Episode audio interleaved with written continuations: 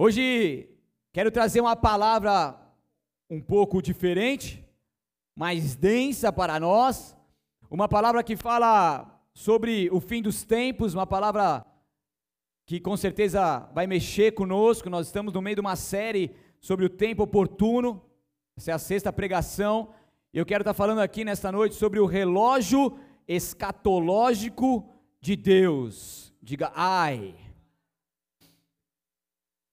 Aprendi a amar a escatologia, já havia estudado quando eu me formei em teologia, mas de uns anos para cá essa paixão aumentou fortemente e é muito notório ver que a palavra de Deus ela está literalmente acontecendo diante dos nossos olhos.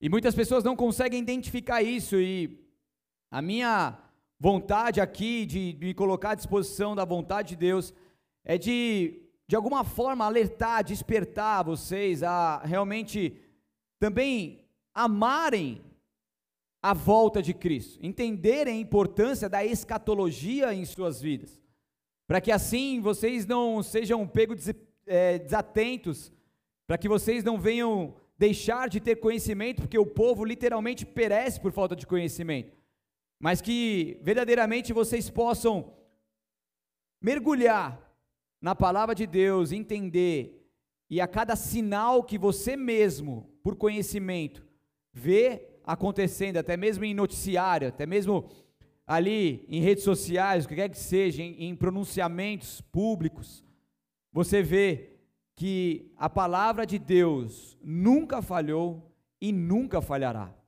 E ela continua sendo viva em nosso meio, ela continua acontecendo, e como é incrível estudar uma, uma palavra de Deus escrita por diversos homens inspirados pelo Espírito Santo há milhares de anos, vendo que nos dias de hoje, no nosso tempo, ela está esse, esse quebra-cabeça ele vai se, se juntando e ela está de fato acontecendo. Isso a cada estudo que eu faço me faz cada vez mais estar apaixonado por Jesus. O intuito desse sermão não é amedrontar ninguém. O intuito desse sermão é te despertar e desafiar você a conhecer um pouco mais sobre esse mundo escatológico. Porque quando nós entendemos sobre o fim dos tempos, escatologia e tudo aquilo que está acontecendo, e nós somos do Senhor Jesus, isso não vem para nos amedrontar, mas pelo contrário, isso vem para nos mostrar que estamos cada vez mais próximos da nossa vida eterna com o nosso Criador. Então, quando o próprio Apocalipse, ele não é o livro do medo, ele é o livro da revelação. E muitas pessoas, ao lerem Apocalipse, se amedrontam, porque realmente existem muitas coisas ali pesadas, mas se você entender a chave espiritual do livro de Apocalipse, mostra a revelação do tempo vindouro para aqueles que são filhos de Deus. Então, para nós que temos o Senhor, isso é uma palavra de revelação e esperança, porque Maranata, ora vem o nosso Senhor. Antes de dar continuidade a esse sermão, eu quero fazer um agradecimento público ao meu irmão de fé, meu amigo querido que muito contribui para esse ministério, nos, mesmo que nos bastidores, nosso presbítero Saulo, que quando eu vou falar de escatologia, eu peço sempre uma opinião dele para que ele, então os, os, eventos escatológicos de forma contemporânea, eu vou focar muito na escatologia contemporânea, ou seja, naquilo que nós estamos vivendo hoje, coisas que aconteceram agora, coisas que estão acontecendo hoje, nesse exato momento, coisas que aconteceram uma semana atrás, esses dias, a gente está focando nisso aqui, então ele contribuiu com algumas informações aqui que eu posso passar para vocês. Amém? Tá todo mundo bem? Respira fundo, afivere os cintos e vamos decolar, certo? Vamos, não vamos? Como que é, vamos decolar em Libras? Vamos ver, você já conhece, hein? Olha lá, tá vendo, Luquinhas? Então, escatologia cristã é o estudo do fim dos tempos. Então, trata-se dos últimos eventos na história do mundo, o destino final da humanidade e o reinado, então, absoluto de Jesus. E logicamente que o relógio de Deus é diferente que o nosso. Um dia para nós pode ser mil dias para o nosso Deus, Então, o relógio que Deus trabalha é diferente do nosso relógio que nós estamos vivendo agora, nesse momento, nessa hora. Então, Deus, ele tem o tempo oportuno para enviar o teu único filho, Jesus Cristo, para cumprir a tua promessa. Entenda uma coisa: Deus, ele enviou o teu filho através de Maria, Jesus, ele veio, cumpriu o teu propósito, teu ministério nessa terra. Começou ali através, depois do batismo de João Batista, ele começou ali e fez o que o Senhor havia ordenado para ele fazer. Cerca de três anos ele foi pregando, fazendo discípulos, evangelizando, fazendo todos os milagres ali. Ele morreu. Daí todo mundo pensou que acabou. Ficaram desesperados porque Jesus existia uma promessa do Messias vir. Essa promessa aconteceu. Existia uma promessa de que Jesus morreria, mas ressuscitaria. Muitos não acreditaram. Quando ele morreu, ficaram ali totalmente desnorteados. Mas essa promessa também se cumpriu. E daí então Jesus ele vive mais 40 dias sobre a terra, no corpo glorificado, ensinando entre seus discípulos, ele ascende aos céus. E aí ele envia o consolador, o Espírito Santo de Deus para toda a humanidade, o dunamis, o poder do alto. E aí ele fala: Não olhe mais para o céu, porque da mesma forma que vocês viram eu ir, vocês vão me ver descendo, eu voltarei. Muitos não acreditam nessa última promessa do Senhor da volta dele. Assim como muitos não acreditaram que Jesus nasceria, que seria o Yeshua Hamashia, que ele morreria, ressuscitaria, mas isso também aconteceu. Então, muitos acreditando ou não, não acreditando, isso vai acontecer. Porque o nosso Deus é um Deus de promessa e ele não é homem para que minta, nem filho do homem para que se arrependa. Então, tudo aquilo que está na Bíblia Sagrada, isso vai acontecer. Mais cedo ou mais tarde, vai concretizar essa promessa de Deus. Então, o relógio de Deus ele é diferente. Amém? Vocês estão, estão comigo? O relógio de Deus é diferente do nosso. Então, e o relógio escatológico de Deus, nós temos visto, e você vai entender um pouco mais nessa noite, ele está avançando mais e mais a cada dia, porque com certeza eu sei que quem é cristão aqui há muitos anos, que nem eu que nasci no berço cristão, você acho que ouviu, se você vê de algumas gerações, da sua avó, do seu avô, da sua pai, da sua mãe, do pastor, que Jesus estava voltando há 30 anos atrás, é ou não é? 40 anos atrás, não é, Saulo? 60 anos atrás, 60? Certo? Quem dá mais? Ninguém, né? Lógico que não.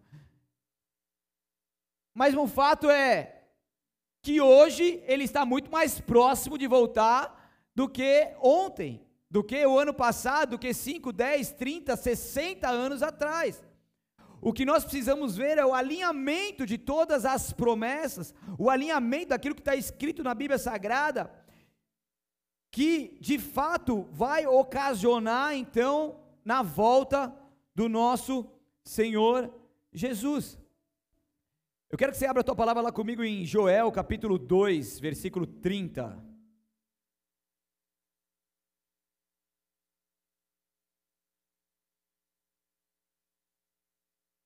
Joel 2:30, finalzinho ali do Antigo Testamento. Quem achou, dá um glória aleluia aí. Quem achou, olha pro, pro nada e faz cara de paisagem e me ouve. João 2,30 diz assim. É só para ver se vocês estavam espertos. Vocês estão espertos, gostei. Brincadeira, eu errei mesmo. Joel 2,30, certo? Joel 2,30 diz assim: Farei maravilhas nos céus e na terra, sangue, fogo e colunas de fumaça, o sol se escurecerá, a lua se tornará vermelha como sangue, antes que chegue o grande e terrível dia do Senhor. Mas todo aquele que invocar o nome do Senhor será. Pois alguns no monte Sião em Jerusalém escaparão, como o Senhor prometeu, estarão entre os sobreviventes que o Senhor chamou. Só para você entender o contexto, em versículos anteriores aqui, fala sobre a profecia do derramamento do Espírito Santo sobre toda a carne, que se cumpriu em Atos 2, no dia de Pentecostes. E aqui destaca algumas palavras que é o dia do Senhor. O dia do Senhor, eu quero focar isso com vocês aqui nessa noite, que é uma frase que aparece com frequência no Antigo Testamento. E no Novo também tem algumas palavras que falam, depois eu passo alguns versículos para vocês. E no livro de Joel, ele está ali presente e sempre se refere a algum fato extraordinário. Repita comigo: fato extraordinário. Então, esse dia do Senhor, segundo os contextos, segundo aquilo que se, que se pode encontrar na Bíblia Sagrada, ele pode acontecer em três ocasiões: no presente, por exemplo, o terrível dia do Senhor como uma praga do gafanhotos, no futuro como a destruição de Jerusalém, que os profetas estavam profetizando que logo depois que depois veio e aconteceu, ou o dia do Senhor como o período final da história, quando Deus derrotará todas as forças do mal e reinará sobre a terra. Então nós vemos aqui que em Joel, capítulo 2, do versículo 30 ao 32, fala que antes que venha o grande e terrível dia do Senhor, há de ser que todo aquele que invocar o nome do Senhor será salvo. Isso mostrando então um período final da história. Existe um dia final estabelecido pelo Senhor. O dia do Senhor, então, é uma expressão bíblica que possui um significado escatológico me referindo aqui a esse fim dos tempos como dia do Senhor, e se refere então ao último julgamento sobre todo pecado e todo mal, e a recompensa, repita comigo, recompensa, recompensa final que será concedida aos crentes que mantiverem fiéis. Então o dia do Senhor virá e ele julgará todo o povo, julgará todo o pecado e todo o mal. E aqueles então que, ao serem julgados, estiverem com seus nomes escritos no livro da vida, eles então receberão a recompensa final que será concedida a esses que se mantiverem fiéis ao Senhor. Então, se a sua vida está em Cristo, a expectativa desse último dia deverá servir, servir ao Senhor como uma fonte de esperança. Servir ao Senhor de todo o coração, com muito agrado, pois em breve nós temos que entender e ter essa certeza que nós nos reuniremos com Deus eternamente. Tem muito cristão que perdeu, perdeu o prazer na eternidade. Tem muito cristão que, que perdeu a alegria da salvação.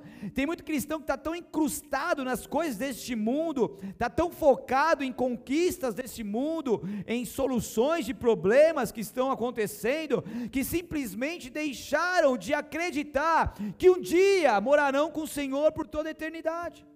Talvez você tenha ouvido que Jesus vai voltar há muitos anos, como eu mencionei aqui, mas o que importa é, é o seguinte, que Jesus, ele pode voltar a qualquer momento, nós não sabemos nem o dia nem a hora, mas o que é importante nós estarmos preparados para isso.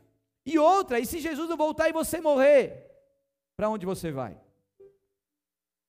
E daí me lembro daquela música que diz assim, Saulo: Se o meu coração Parar de bater agora. Quem sabe essa música? Ó, oh, irmã. Se você for embora, pra onde você vai? Quem se identifica aqui? Quem, quem lembra dessa música? Deixa eu ver. Caramba, mano, só os remanescentes. Não, levanta a mão, por favor. Me ajuda aqui. 1, 2, 3, 4, 5, 6, 7, 8, 9, 10, 11, 12, 13. A irmã não? Você não lembra dessa? Ela é bola de neve, 20 anos de bola. 20 anos já? 21? 3 Shemitah? Eu lembro na escola dominical que eu ouvia essa música. Mas é real, uma música simples. E se o nosso coração parar de bater agora? E se a gente for embora, para onde nós iremos? Daí eu abro um parênteses, será que você tem certeza da sua salvação? Daí eu fecho esse parênteses e deixo você pensar. Você vai levar para casa e para sua semana isso.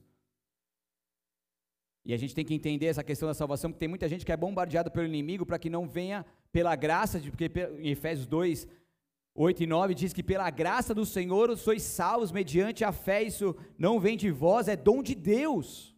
Não vem de obras para que ninguém se glorie. Então muitas pessoas, elas são acusadas também pelo inimigo, achando que, ah, eu não sou digno, que não sei o quê, mas você está se esforçando. A graça do Senhor te alcançou, você está enxertado na videira verdadeira. Jesus é seu Senhor e Salvador, você permite que Ele seja o seu bom pastor, o teu mestre. Você se esforça a cada dia. Você está fazendo a sua parte para poder viver os mandamentos do Senhor. Você vai errar, vai errar muito, assim como eu erro, todos nós erramos. Mas o mais importante, você está enxertado nessa videira. Esses dias conversando com uma pessoa, e aí tal, se, se você for embora hoje, para onde você vai? Você tem certeza da sua salvação?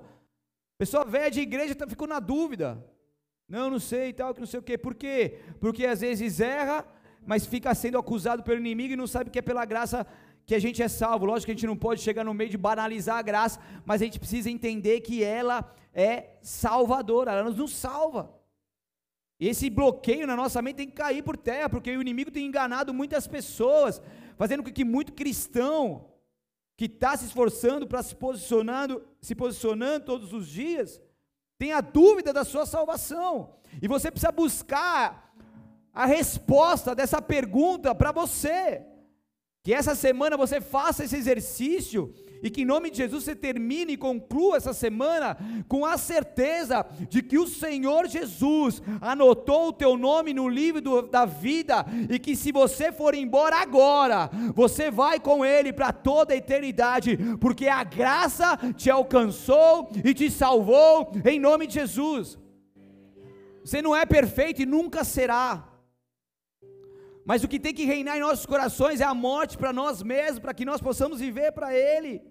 E o relógio, o relógio escatológico de Deus está passando, e com isso muitos sinais têm sido cada vez mais evidentes. Em 2020, né, logo que estourou a pandemia, eu fiz uma série de pregações. Acho que eu preguei umas 14 palavras, acho, 18, sei lá, muitas sobre o rei está voltando e trouxe muitos acontecimentos históricos. E daí você pode fazer, nossa, mas tem muitas coisas acontecendo, mas isso não é de agora, já aconteceu há 10 anos, 50 anos, 100 anos atrás, sim, mas agora a gente tem visto muitos sinais acontecendo, tudo muito junto. E eu não tenho tempo para poder passar muitas coisas para vocês, então a gente separou aqui os, os mais evidentes e o que eu julgo mais importante também. Domingo passado, Escatologia, escatologia contemporânea. Quem olhou para o céu e viu um, um evento maravilhoso aí? Só vocês? Deixa eu ver. No último dia 16 de maio, a gente teve um privilégio de que o mundo pôde ver uma lua de sangue do tipo raro. Uma lua que apareceu dessa forma total, então eclipse lunar total, que foi vista aí por três horas, né? Desde 11 e meia quase até quase três horas da manhã. E daí eu, eu tinha até esquecido disso. Daí eu estava quase indo dormir, daí a gente viu no, no, no grupo lá, corri para fora, e aquela coisa maravilhosa. O, a, o sol já tomando quase conta total da lua, aquela pontinha só, de repente tomou tudo, e você vê aquela lua vermelha de sangue, bonita, um sinal de Deus, e a gente teve o privilégio de estar com os céus limpos, teve cidades aí que os céus estavam fechados e não puderam ver, assim como já aconteceu isso algumas vezes com a gente, mas esse evento a gente pôde contemplar as maravilhas do Senhor. Então, uma aparição desse tipo, ela acontecerá somente, para quem perdeu aí, anota aí o próximo dia, é, junho de 2029. Anota na agenda aí. Junho de 2029, entre o dia 25 e 26. 2029 é ano de. Uau! Olha que interessante, para quem não sabe, em, em 2014, 2015, nós tivemos um evento raríssimo que foi a Tétrade. Tétrade é um evento de quatro luas de sangue muito próximo uma da outra. 15 de abril de 2014, depois 8 de outubro de 2014, daí 4 de abril de 2015 e 28 de setembro de 2015.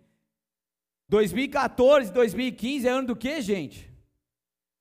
Vocês estão ficando bom, hein? Tem mistério aqui ou não tem? Hã? E o próximo é só no ano de. E esse de domingo foi o ano de. Então esse é o sinal. Os rabinos antigos dizem que quando existe um eclipse lunar como a lua de sangue, é um juízo ou algum fato que Deus está mostrando, um tempo oportuno, também coisas ligadas ao próprio Israel, que também é o relógio de Deus para todo mundo. Então o fato está aí diante dos nossos olhos e o próprio Joel que nós lemos aqui fala sobre a lua se transformará em sangue, uma lua de sangue, ela é conhecida como lua de sangue. Então o profeta Joel, ele anunciou essa realidade há 830 anos antes de Cristo. Vocês têm noção que é isso? Então 2800 anos, 2852 anos atrás, o profeta Joel já estava anunciando sobre esse evento que viria a acontecer. Então a lua, ela não é só importante na astrologia, mas como também para a humanidade. É interessante que Deus usa a lua como, como marca de contagem do tempo à humanidade. Isso está lá em Salmos, tudo na palavra, gente. Já anota aí se estiver anotando.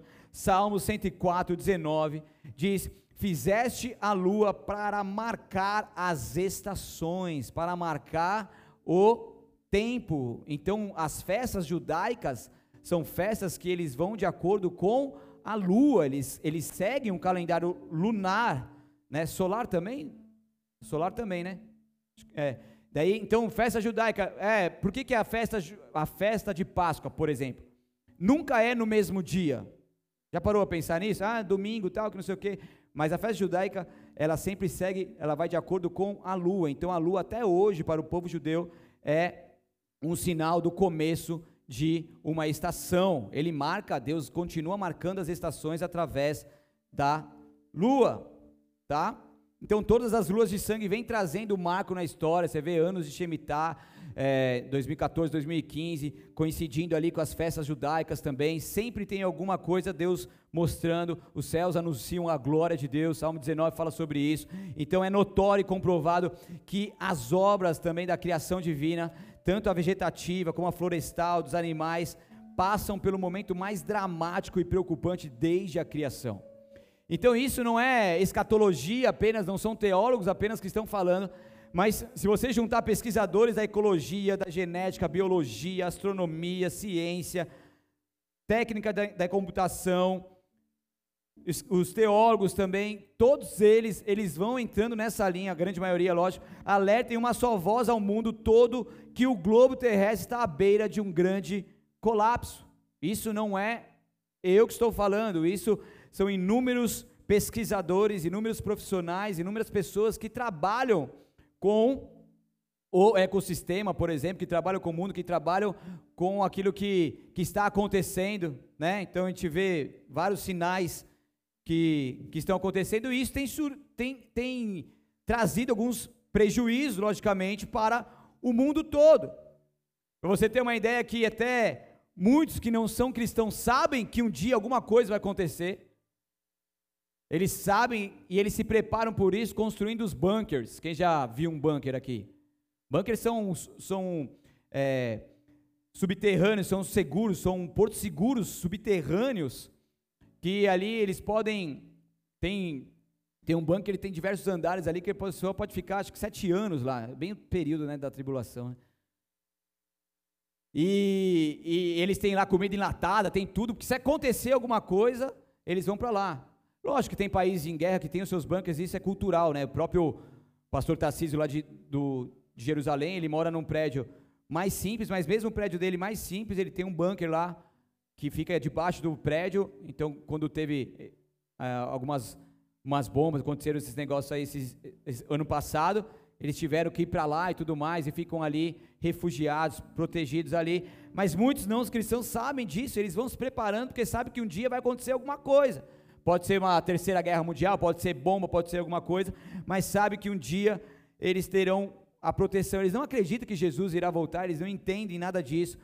Por isso que muitos trazem a questão do da do, do da do da do do ET lá, é disco voador. Por quê? Porque daí quando o povo for arrebatado, vai falar que a gente foi tudo abduzido, né? Levaram, os ETs levaram todo o povo cristão, né? E aí vai virar aquele caos. Então existe um relógio fictício que criaram que chama relógio do Apocalipse. Quem criou? Um cristão? Não. Isso foi criado há muitos anos já. Ele simboliza a iminência de um cataclismo planetário e está a 100 segundos da meia-noite, porque quando chegar no meia-noite é sinal que o mundo já não suportará tanta coisas, tantas catástrofes que vêm acontecendo. Então eles fizeram. Quem já viu esse relógio do Apocalipse aqui? Eu já falei sobre isso, já mostrei também no, no grupo de escatologia. Então nós estamos no ano de 2022, pós-ressurreição de Jesus Cristo, e com certeza estamos cada vez mais próximos da sua volta. Esse é um tempo que Deus ele quer nos alertar ainda mais, esse é um tempo que Deus quer nos aproximar ainda mais dele. Infelizmente, muitas pessoas não estão entendendo tudo isso, estão caminhando por um caminho de frieza, de desânimo, até mesmo de apostasia. Apostasia é o se apostatar da fé, é o largar a mão do cristianismo e de, e, e de viver com Jesus como seu Senhor e Salvador. Mas esse é um tempo onde o Senhor tem nos chamado, nos alertado, porque Ele quer que nós possamos estar cada vez mais próximos dEle. Ele quer um relacionamento íntimo com nós, Ele conosco. Ele quer revelar os teus mistérios para nós, Ele quer nos levar a esse porto seguro, porque nós não precisamos de nenhum bunker natural, nós temos o maior bunker espiritual que toda a humanidade não que, que muitos não conhecem, mas que, a, que toda a humanidade pode ver que é a maior proteção para quem vive no Senhor, que é o bunker do alto, é o bunker dos céus, e nós estamos protegidos nele.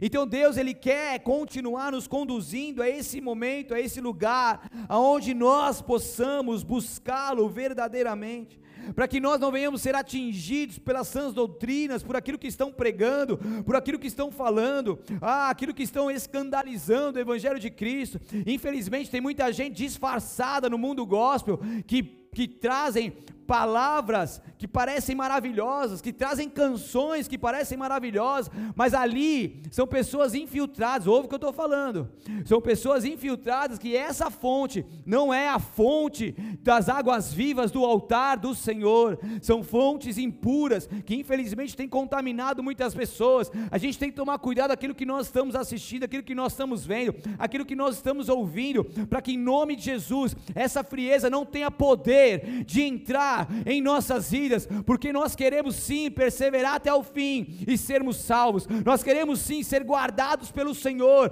e não sermos contaminados por este mundo, porque em breve o Senhor vem e Ele anseia em buscar uma noiva gloriosa, preparada, ornada, sem máculas, sem manchas, que verdadeiramente entende o propósito de se unir no último casamento do mundo inteiro, que é o casamento entre a igreja e Jesus Cristo. E esse dia breve vem, a noiva está sendo preparada. Aquele que entender e viver tudo isso vai poder ser fortalecido nele e entrar nesse caminho. Aquele que não entender, ignorar as palavras e os alertas do Senhor, infelizmente entrarão por um caminho de frieza e de apostasia. Então Deus quer te levantar para ser ser verdadeiramente marcado pela glória dele e não mais parar, mas perseverar até o fim. Se você crê nisso, aplauda bem forte a ele.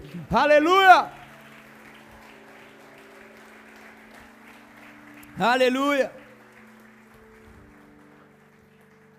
Mateus 24 fala, é um capítulo falando sobre o fim dos tempos também, falando muitas coisas.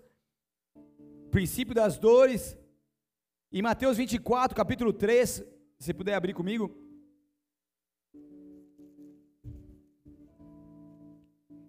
Mateus 24, 3 ao 8.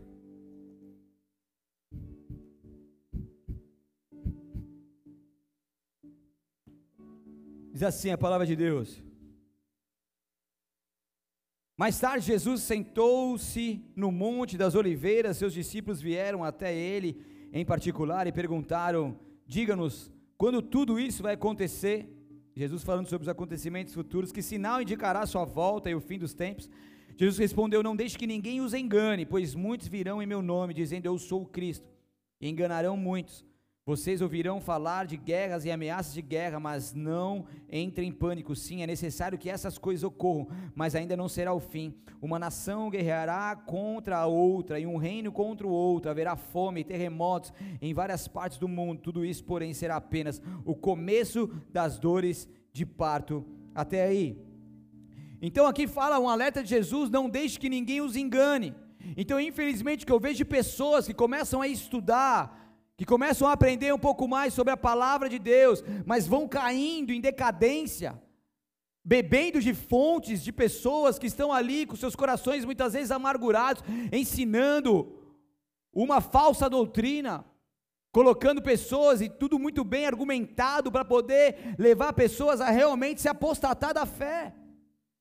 A gente precisa saber qual é a fonte que nós estamos bebendo aonde que nós estamos buscando conhecimento, porque a internet está aí com muita coisa, mas muita coisa que não presta, muita coisa que não vai acrescentar, algumas sim, mas outras, muitas delas não. E você muitas vezes pode entrar nessa linha, e quando você vai entrando nessa linha, você vai ver que a sua própria vida, ela já não se torna mais frutífera. Porque você passa a ser um questionador, você passa a olhar tudo como ruim, a igreja está tudo errado, as coisas, os ensinamentos estão todos errados, tudo está ruim, mas você não frutifica, então que ruim é esse? Ruim é você que não consegue entender a palavra de Deus que está cortando o teu coração e você, você troca isso por, por coisas que estão passadas na internet. Você consegue entender isso? Porque senão a gente quer mudar, a gente quer mudar tudo, mas não muda a gente mesmo. A gente tem que buscar as coisas que são do Senhor, a palavra de Deus. Você tem uma paternidade espiritual. Amém?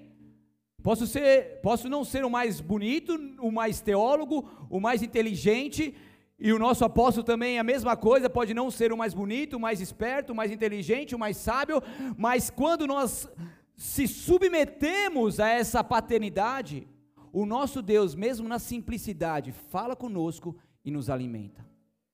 Então você tem alimento quente aqui. Amém? Você tem alimento quente. Eu posso gastar e desgastar minha vida, mas o meu compromisso com essa igreja é sempre alimentá-los com o maná dos céus. E isso eu vou fazer até o dia que Jesus me permitir ficar nessa terra.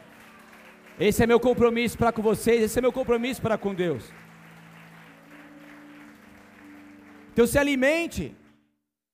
Tá o pãozinho com manteiga, mas tá quentinho, tá te alimentando bem. Daí vai querer comer um monte de mortadela lá, vai dar indigestão, vai passar mal. Gostou, né? É ou não é?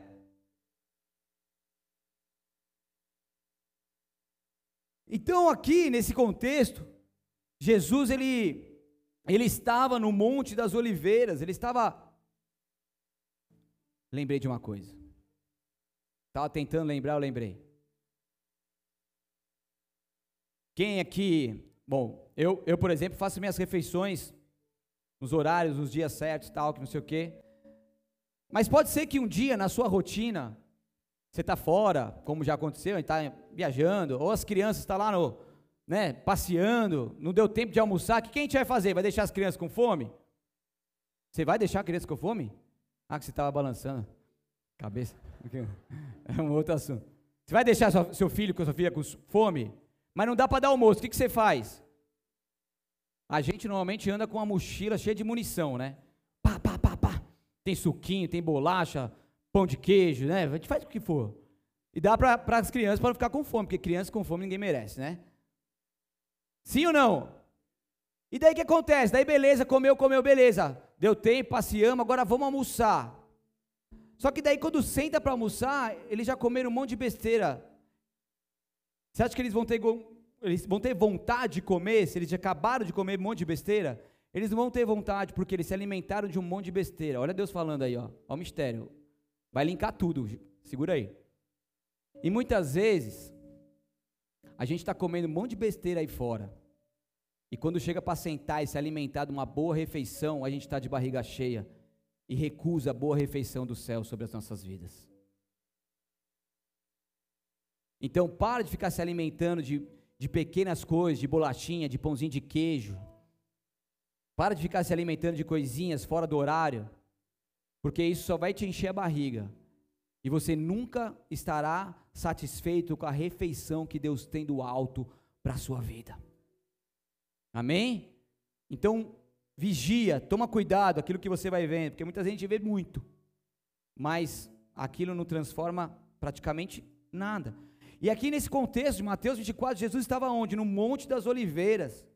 Monte das Oliveiras, um lugar escatológico, um lugar preparado e profético, exatamente no local, no lugar aonde o próprio profeta Zacarias havia predito que o, que o Messias estaria quando vier estabelecer o seu reino. Zacarias 14, 4 está lá, aonde Jesus vem, racha no meio, Monte das Oliveiras, ele vem para reinar agora como rei dos reis, pleno sobre toda a terra.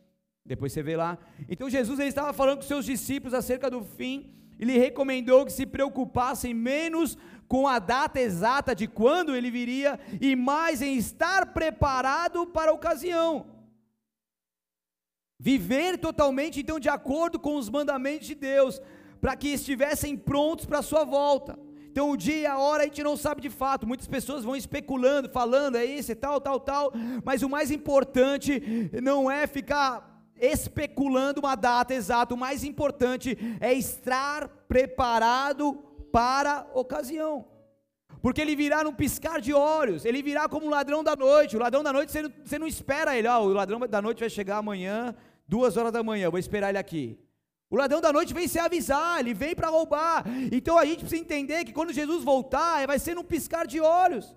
As coisas vão acontecer mais cedo ou mais tarde. Em 2 Pedro, capítulo 3, versículo 10 e 11 diz: "O dia do Senhor, o dia do Senhor, porém, virá como ladrão. Os céus desaparecerão com uma grande com um grande estrondo, os elementos serão desfeitos pelo calor."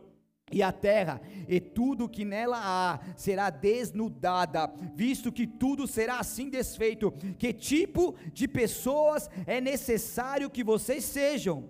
Vivam de maneira santa e piedosa.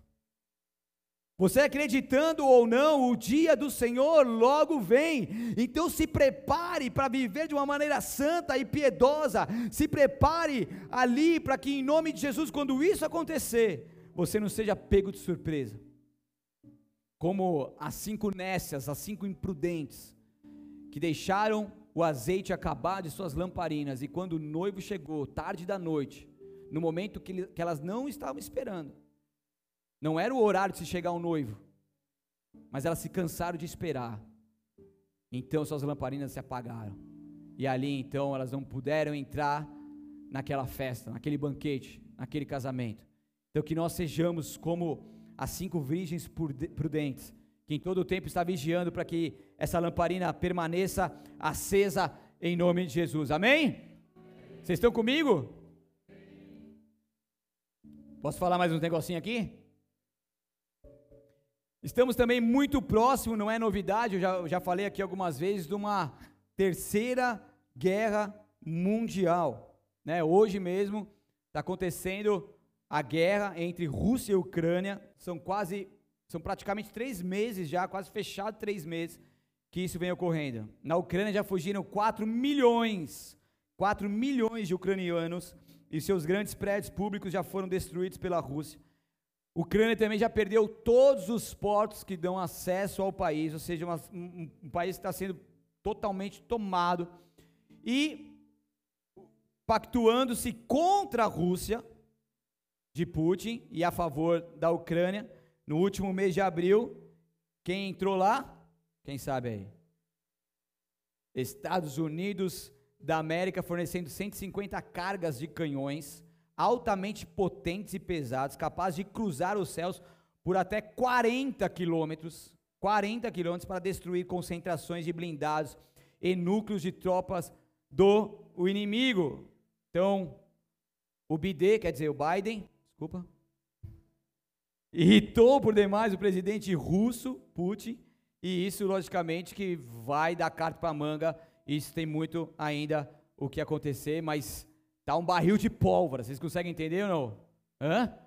Então tem muitas coisas acontecendo nos bastidores. Como eu falei, não tenho tempo para falar muita coisa aqui, mas eu vou dar um pano de fundo para você entender. Hoje, 22 de maio de 2022, hoje, depois de dois anos sem acontecer, acontece, então a reunião presencial, né, sem acontecer presencialmente, do Fórum Econômico Mundial, lá em Davos, nos Alpes Suíços, só elite, até o dia 26 de maio, então líderes mundiais, ministros, banqueiros, representantes do setor privado vão discutir os temas mais importantes da economia global, mais importantes para eles, né? O cenário então é extremamente conturbado, principalmente por conta da invasão à Ucrânia. Então, dessa vez, pela primeira vez, a Rússia não foi convidada. Então, a Rússia está de fora, então eles vão tratar coisas sobre isso. O próprio presidente da Ucrânia vai fazer um pronunciamento lá.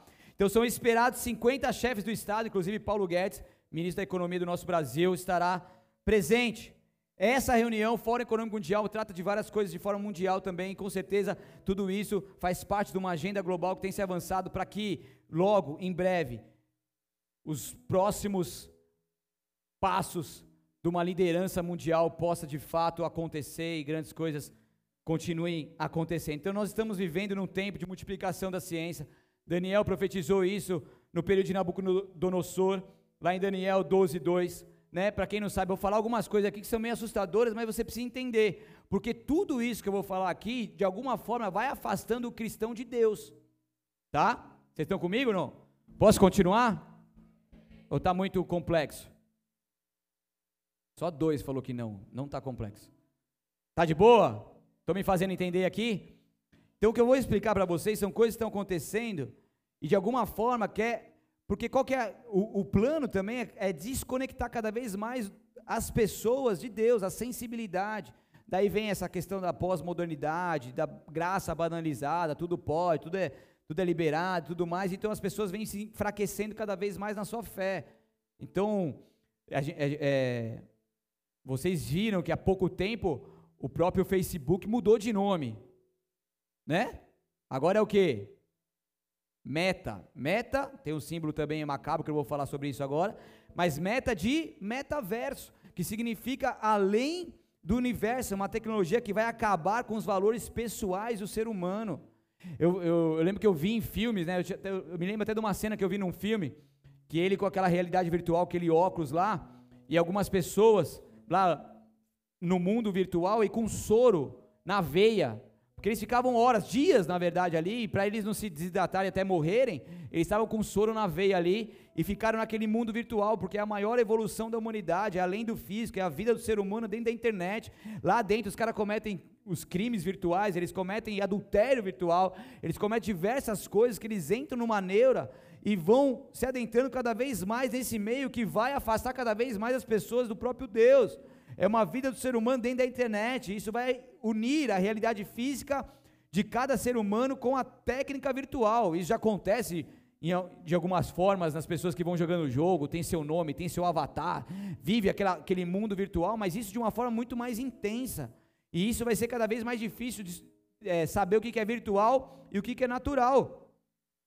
Próprios filmes, séries também, né? Meu, meu filho gosta de, de Homem-Aranha e fala muito sobre o multiverso né? Fui assistir o Doutor Estranho com ele, misericórdia, mano, é bruxaria de alto escalão. Sorte que ele já é intercessor, já já tá ligado, ele já fica ligeiro ali, já vamos repreendendo, já vai sabendo como que funciona, mas e a pessoa vai entrando projeção astral. Bom, deixa isso para lá, vai. Mas nos multiversos, ou seja, existem universos paralelos que eles vão entrando e isso faz é, uma conexão com o metaverso que hoje existe.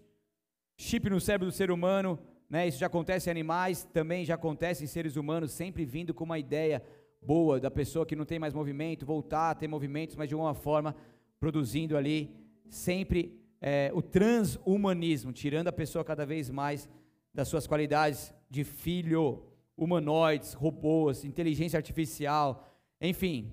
Vou seguindo aqui para não ficar muito, muito extenso, mas agora também, agora, semana passada, dia 20 de maio, quem esteve aí no Brasil? Quem sabe?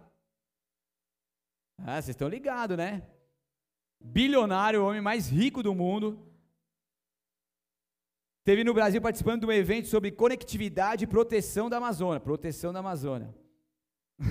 no qual foi anunciado o lançamento da rede Starlink. Eu lembro que quando a gente, na pandemia aqui, quando a gente estava fazendo os cultos, a gente fez alguns cultos no Drive, Drive culto aqui.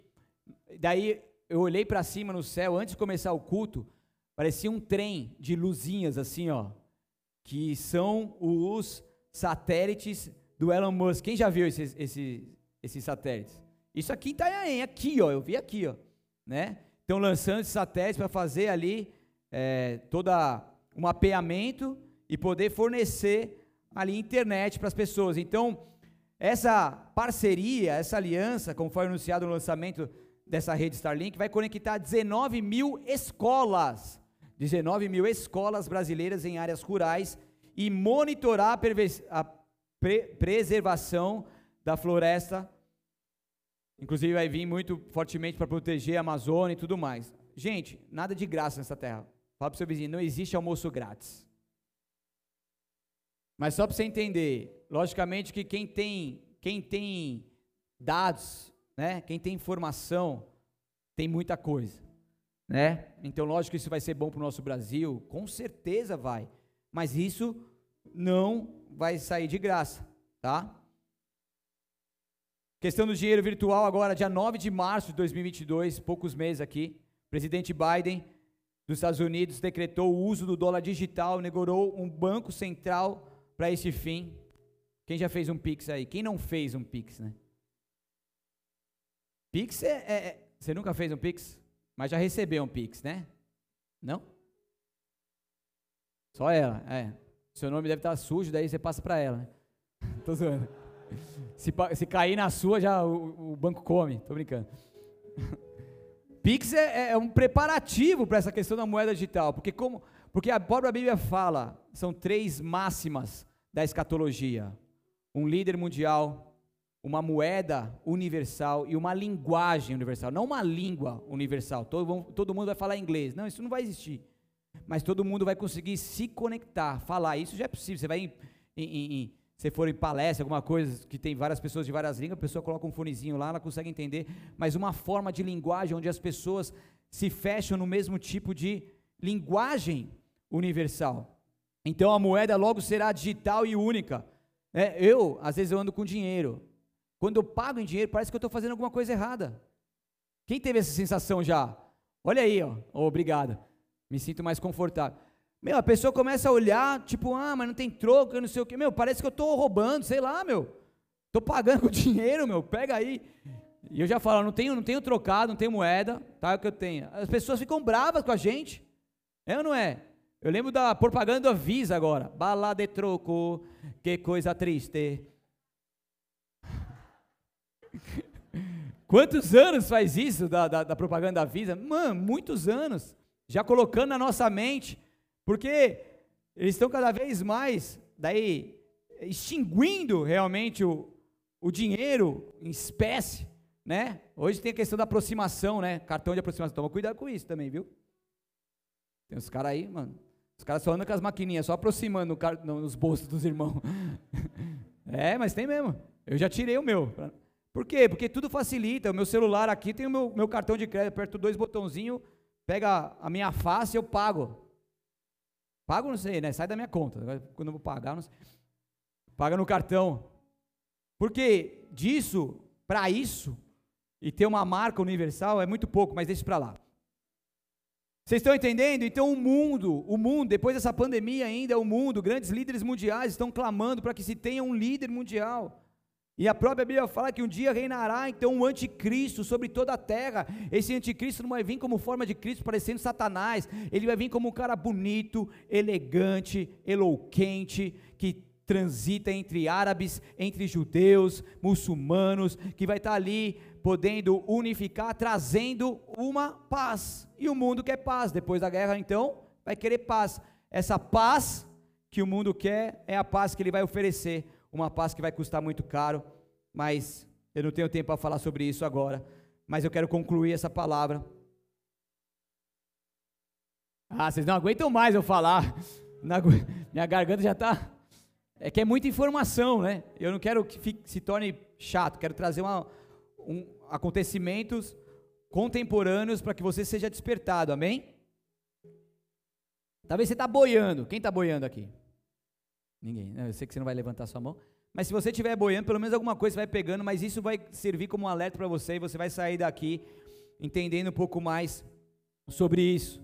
Então, há, uma, há muita semelhança entre o fim dos dias e a dores de parto, como nós lemos lá em Mateus 24.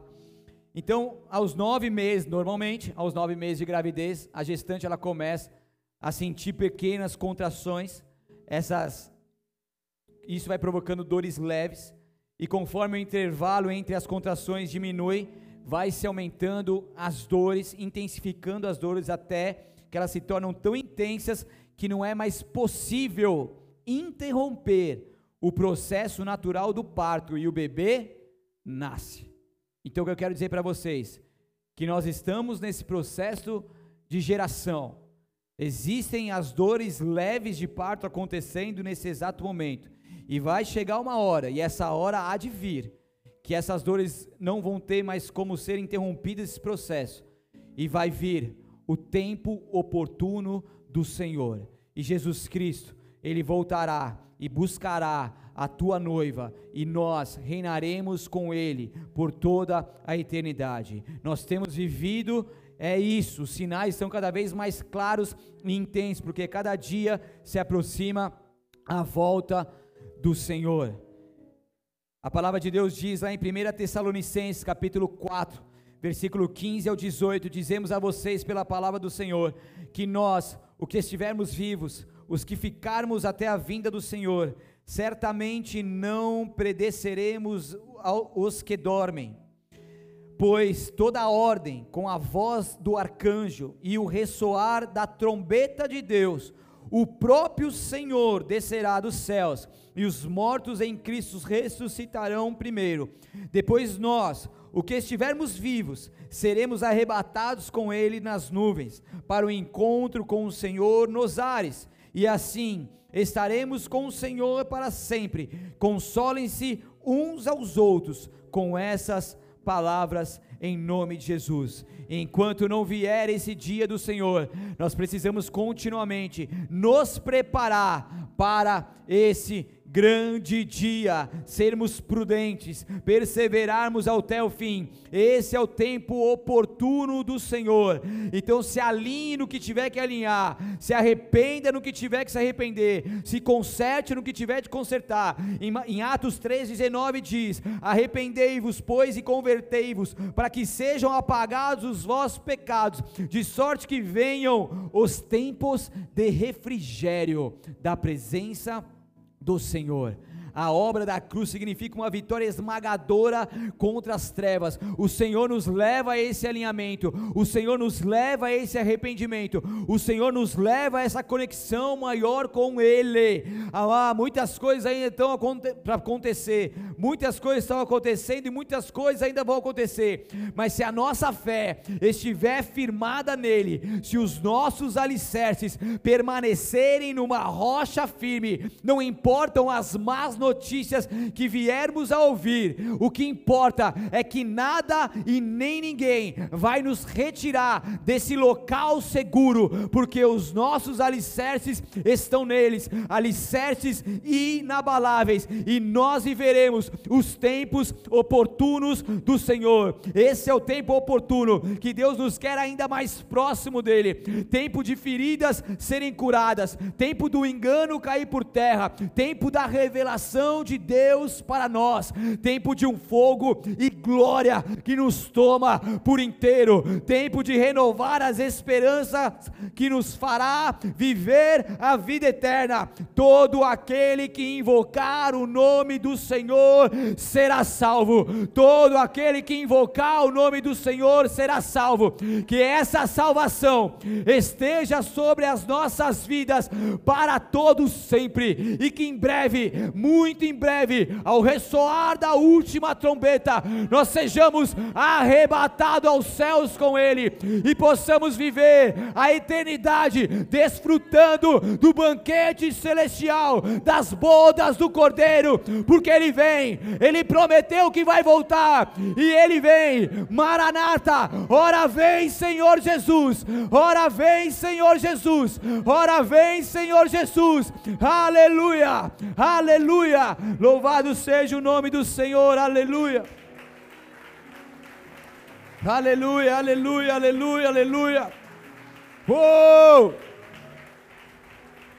Santo Deus. Feche seus olhos, abaixe sua cabeça por um instante. Tu és maravilhoso, Deus. Tu és maravilhoso. Em João 14, 1 ao 4 diz: Não deixe que o seu coração fique aflito. Creio em Deus e também em mim, Jesus falando. Na casa de meu pai há muitas moradas. Se não fosse assim, eu lhes teria dito: Vou preparar lugar para vocês, e quando tudo estiver pronto, quando tudo estiver pronto, virei buscá-los, para que vocês estejam comigo onde eu estiver. Vocês conhecem o caminho para onde eu vou. Jesus disse que na casa do, do, do seu Pai, na casa de Deus, há muitas moradas. Há muitas moradas. E tem uma morada que é sua lá na eternidade. Tem uma morada que Deus quer preparar para você. Talvez você entrou aqui, talvez você entendeu algumas coisas, mas talvez você não entendeu muitas coisas, mas uma coisa você tem que entender: que Deus, Ele enviou o teu único filho para morrer na cruz do Calvário por você, para que hoje você possa ter a vida eterna, para que hoje você possa ser salvo, para que hoje você possa ter os seus perdões, seu, seus pecados perdoados. para que a graça do Senhor te alcance, para que a vida dele seja a sua vida. E se você é essa pessoa que a partir de agora quer aceitar Jesus Cristo como seu Senhor e Salvador, quer se render a Ele, quer viver uma vida com Ele, quer que seu nome esteja escrito no livro da vida, e se você for partir agora, você não terá mais dúvidas para onde você vai, porque o Senhor, o seu Deus, te chamou. E Deus está chamando algumas pessoas aqui. Deus está chamando algumas pessoas, e Deus está chamando algumas pessoas que um dia tiveram também um encontro com Ele, mas no decorrer da sua caminhada, você permitiu que Ele não mais reinasse no teu coração, você tomou as rédeas das circunstâncias, da situação da sua vida, e você agora é o que reina no teu coração e você quer se render a Ele, você quer que Jesus reine no teu coração, você quer se entregar novamente a Ele, sem hesitar. Levante uma das suas mãos bem alto, eu quero orar por você. Se você quer Jesus, mesmo que você já tenha feito uma oração como essa, levante a sua mão, sem hesitar, sem hesitar. Esse é o tempo do novo começo na sua vida. Ele é um Deus que preparou todas as coisas. Ele é um Deus que te ama. Ele é um Deus que te orienta. Ele é um Deus que te ajuda. Ele é um Deus que te capacita. Vamos, sem hesitar, levante a sua mão onde você quer, onde quer que você esteja. Você me ouve, onde quer que você me ouça. Se você é essa pessoa, levante a sua mão agora e repita assim comigo: Senhor Jesus, eu reconheço que sem ti eu nada sou, e nesta noite eu declaro que a minha vida é totalmente tua.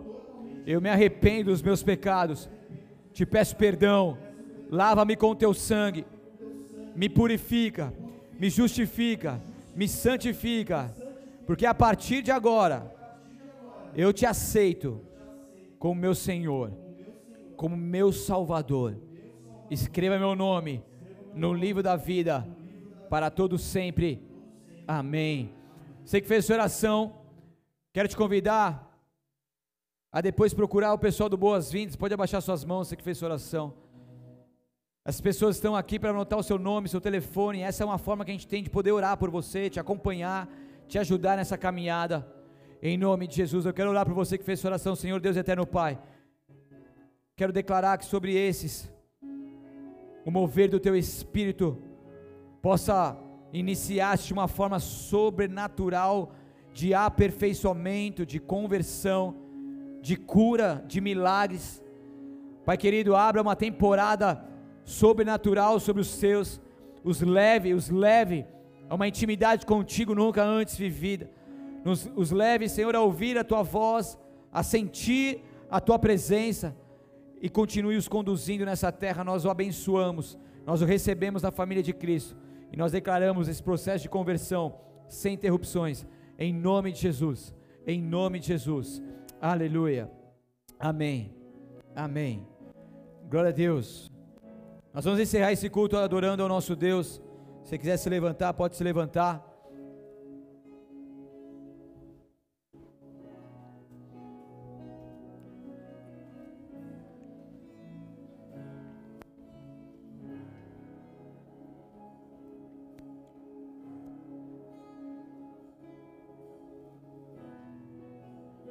Santo, santo, santo.